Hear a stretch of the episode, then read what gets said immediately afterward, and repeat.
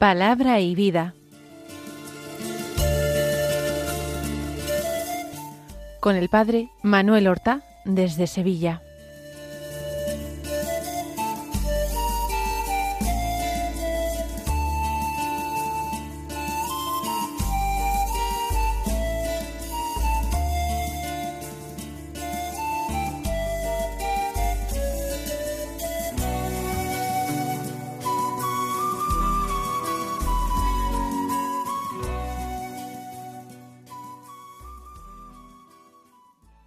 En el nombre del Padre y del Hijo y del Espíritu Santo. Amén. Alabados sean Jesús y María. Muy buenos días, queridos amigos, oyentes de Radio María y seguidores del programa Palabra y Vida. Hoy es el viernes de la séptima semana de Pascua.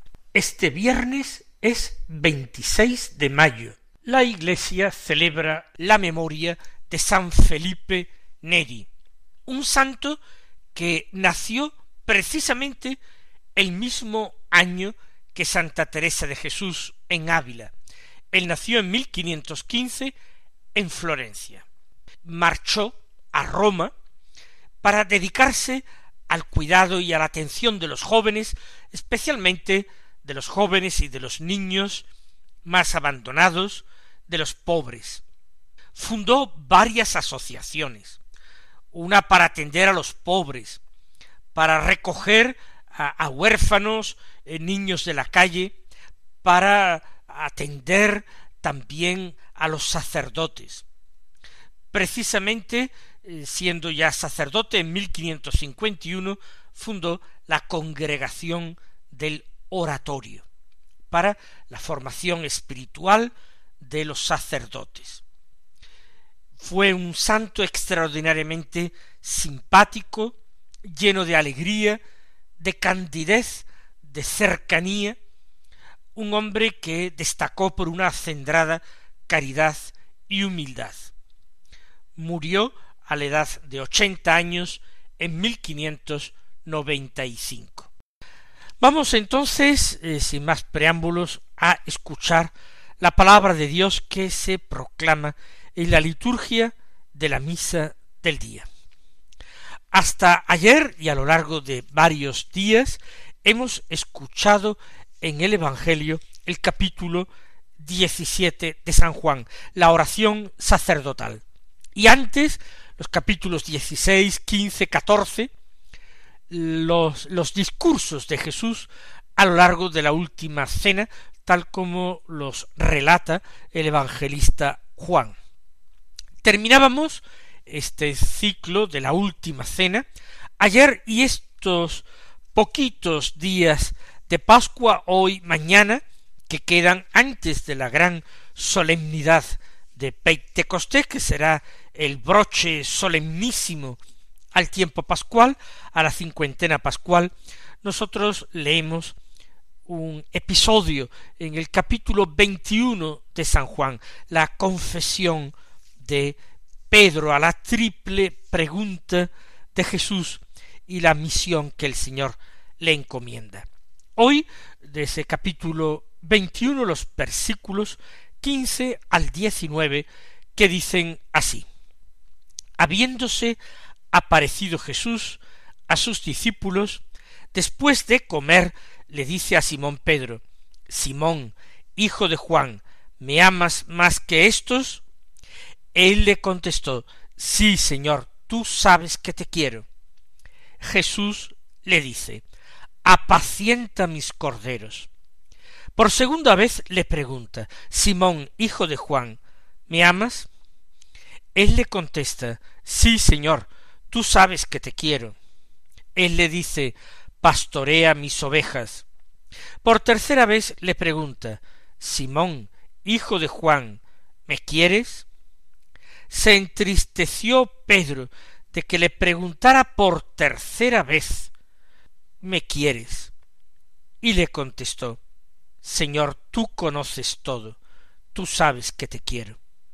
Jesús le dice apacienta mis ovejas. En verdad, en verdad te digo, cuando eras joven tú mismo te ceñías e ibas a donde querías. Pero cuando seas viejo, extenderás las manos, otro te ceñirá y te llevará a donde no quieras. Esto dijo, aludiendo a la muerte con que iba a dar gloria a Dios. Dicho esto, añadió, Sígueme. Comienza este texto con este resumen que no hace la palabra de Dios, sino la liturgia, eh, el leccionario, diciendo, habiéndose aparecido Jesús a sus discípulos.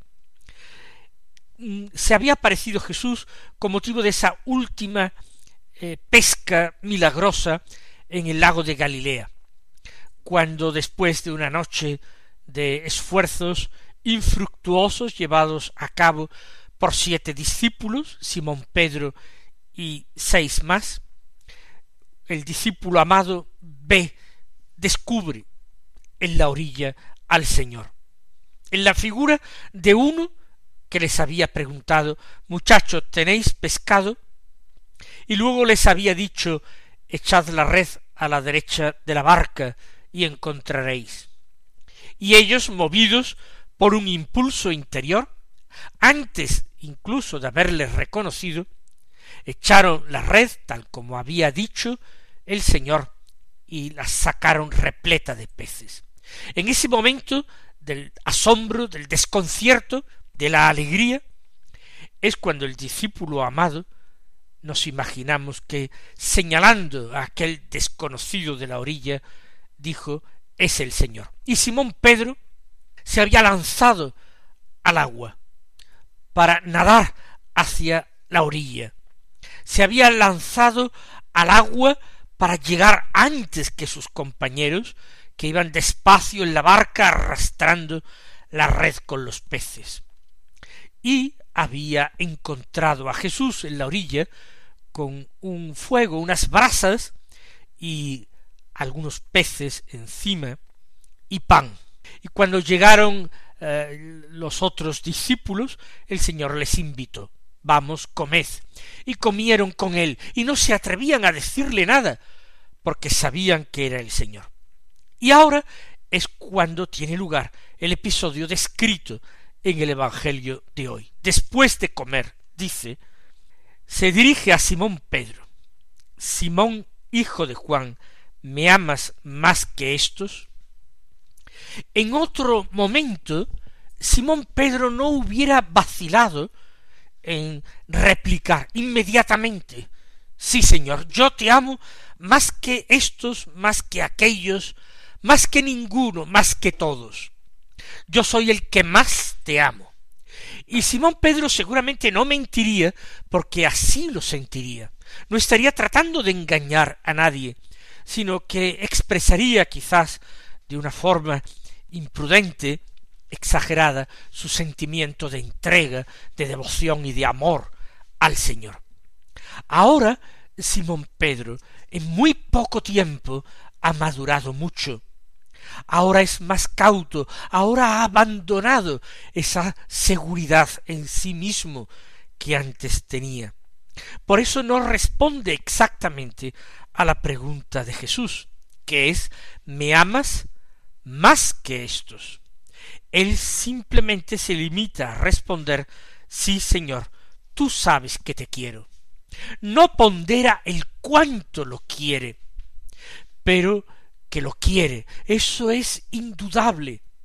De eso no hay la menor duda ni vacilación para responder, pero sin presumir de más amor que otros, quizás sin estar totalmente cierto de aquello.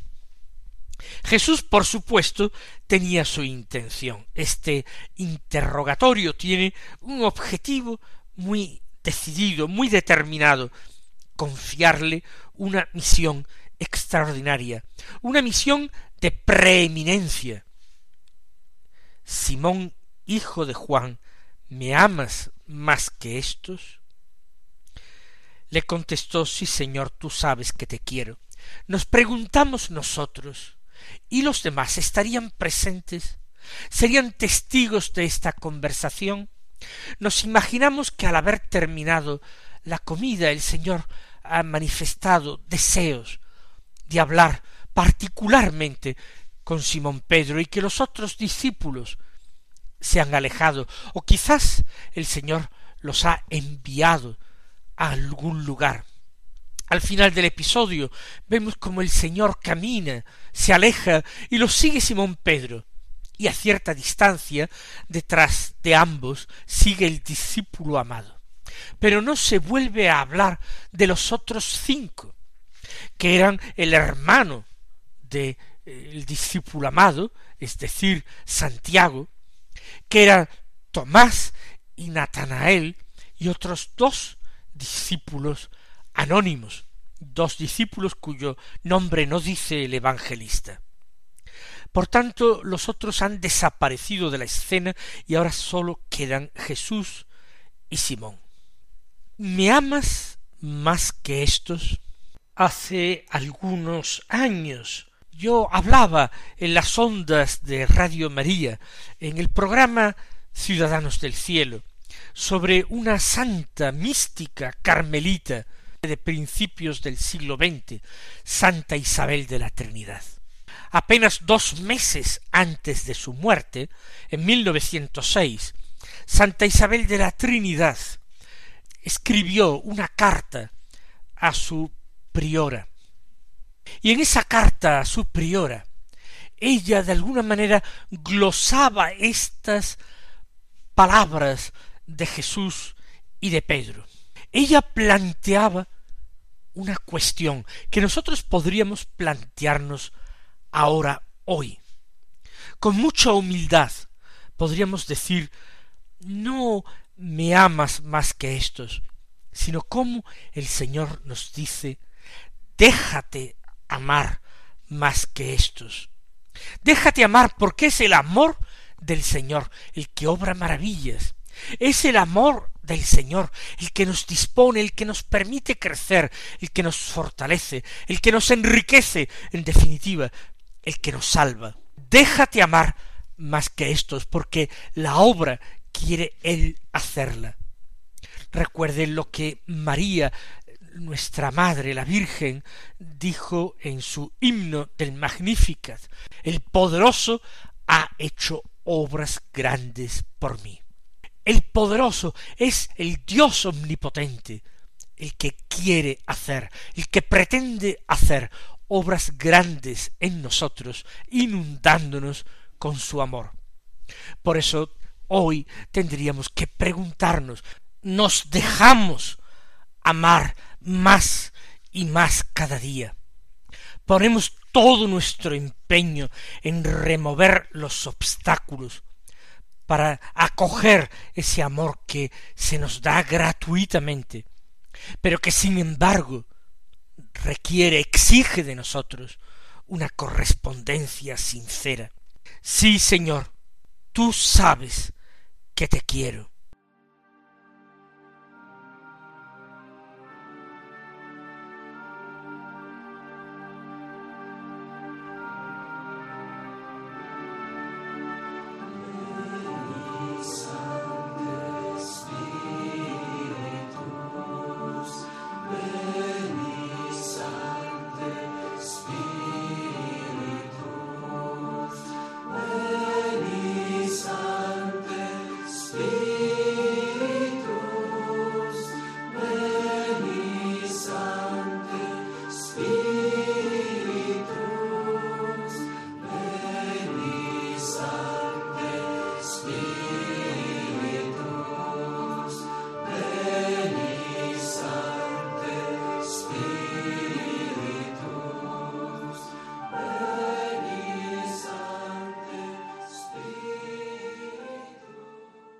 Y ahora el Señor le dice, apacienta mis corderos. Constituye a Simón Pedro no ya en pescador como le había prometido al comienzo de su vocación. Veníos conmigo y os haré pescadores de hombres. Con estas palabras apacienta mis corderos, convierte a Simón Pedro en pastor, en pastor con ese deber de apacentar un rebaño, unos corderos que no son suyos propios, sino que son de Cristo. No por eso Simón Pedro tiene que ser un pastor asalariado, tiene que hacerlo gratuitamente por amor al Señor, como correspondencia al inmenso amor que el Señor le profesa y le declara. Apacienta mis corderos. Ya Jesús se había revelado a sí mismo diciendo, yo soy el buen pastor. Ahora Simón Pedro tiene un modelo perfecto para llevar a cabo su tarea. Ahora ya tiene un pastor al que imitar, al mismo Jesús, a su Señor y Maestro. Pero después de darle esta extraordinaria vocación, no por eso se considera terminado el diálogo, sino que Jesús por segunda vez le pregunta Simón, hijo de Juan, ¿me amas? Aparentemente está preguntando lo mismo, de modo que Simón Pedro quizás se desconcierta un tanto. ¿Acaso el Señor no le ha escuchado bien? ¿Acaso él no ha puesto suficiente calor la respuesta? ¿Acaso tiene que decirlo con voz más firme, menos dubitativa, con la que quizás la primera vez ha respondido? El Señor que le está diciendo por segunda vez, ¿me amas? Y él responde exactamente lo mismo. Nos imaginamos que subió el tono de voz, aumentó el volumen, para que no hubiera ninguna duda de que el Señor le había escuchado perfectamente. Sí, Señor, le vuelve a decir, tú sabes que te quiero. ¿Por qué me preguntas cosas que tú sabes perfectamente? ¿Acaso no te he demostrado mi amor, dejando todo, a mi familia, a mi casa, dejando mi pueblo, mis redes, mi barca? ¿No lo he dejado todo para seguirte? ¿No me prometiste tú en aquel momento una extraordinaria recompensa? convertirme en pescador de hombres? Y más tarde, cuando vino aquel joven preguntándote que qué más le faltaba para alcanzar la perfección, cuando se marchó entristecido ante tu demanda de que lo dejara todo, que vendiera sus riquezas y diera el importe a los pobres. Nosotros preguntamos, ¿y a nosotros qué nos va a tocar? Nosotros, míralo, hemos dejado todo para seguirte. Y el Señor, tú nos habías dicho, el que haya dejado casa, madre, hijos, hermanos, campos, riquezas por seguirme, recibirá cien veces más en este mundo y en el otro vida eterna. Tú sabías perfectamente que habíamos dejado todo para seguirte, y el amor hay que ponerlo en las obras, no en las palabras. ¿Para qué me pides ahora palabras cuando conoces sobradamente mis obras? Sí, Señor, tú sabes que te quiero. Y el Señor, con distintas palabras, le viene a decir lo mismo. Pastorea mis ovejas.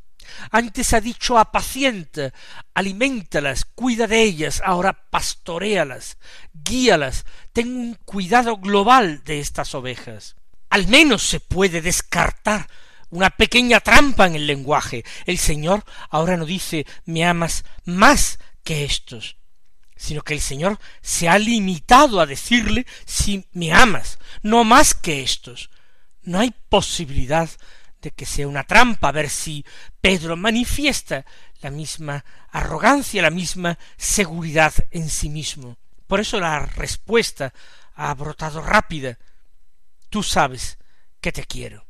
Pero ahora, por tercera vez, le dice Simón, hijo de Juan, ¿me quieres? De nuevo no dice más que estos pero lo dice por tercera vez y ya no puede haber lugar a dudas. No es que el Señor no haya escuchado bien la respuesta de Pedro, es que Jesús está pensando en aquella triple negación de Pedro. Así lo cree Simón, hijo de Juan, que el Señor le reprocha aquello, su cobardía, su incoherencia. Por eso dice el evangelista que se entristeció Pedro. Esa fue su reacción. Ahora lo comprendió todo. Él había llorado desde aquella fatídica noche en que el Señor fue prendido, en que el Señor fue humillado, el día en que comenzaron los dolores aquella noche.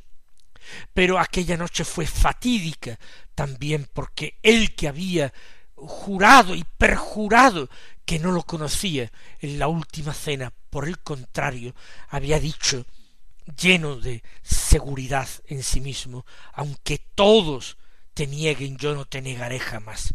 Y lo había hecho tres veces delante de sus enemigos. Se entristeció Pedro. Parece que las lágrimas no han bastado y el Señor recuerda el pasado. Y no es así, nada más lejos de la verdad. El Señor no está reprochándole el pasado. Claro que es conveniente que lo recuerde Pedro, para que se haga consciente, dolorosamente consciente, de su fragilidad, de su debilidad. Debe decidirse a poner toda su confianza en el Señor y nada de confianza en sí mismo. Pero el Señor no vuelve atrás, no empieza a hablar de aquella historia, aquella noche cuando lo miró en un momento en que lo sacaban. Se entristeció Pedro de que se lo preguntara por tercera vez y le contestó Señor, tú conoces todo, tú sabes que te quiero. No le dices simplemente tú sabes que te quiero, sino tú lo conoces todo y sabes que te quiero, a pesar de las negaciones, a pesar de la incoherencia, a pesar de la cobardía. Lo sabes todo. Y el Señor le dice por tercera vez, apacienta mis ovejas. Lo constituyen pastor, a pesar de su pecado y de su negación, pero lo constituyen pastor, porque su amor va a ser la fuerza de Pedro, Basta con que Pedro corresponda a este amor, se le entregue. Basta eso. En verdad te digo, cuando eras joven, tú mismo te ceñías e ibas a donde quería, tú decidías las cosas, era tu voluntad la que se imponía. Cuando seas viejo, extenderás las manos, otro te ceñirá y te llevará a donde no quieras. Es ley de vida, es experiencia.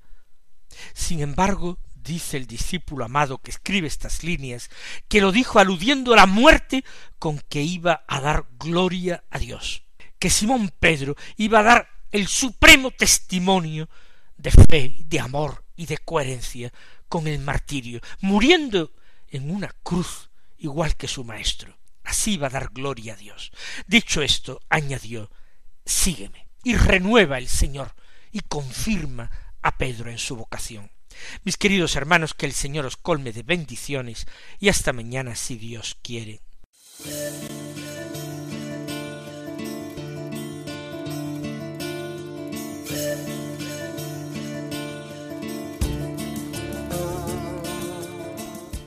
Han escuchado en Radio María Palabra y Vida, un programa que dirige el Padre Manuel Horta.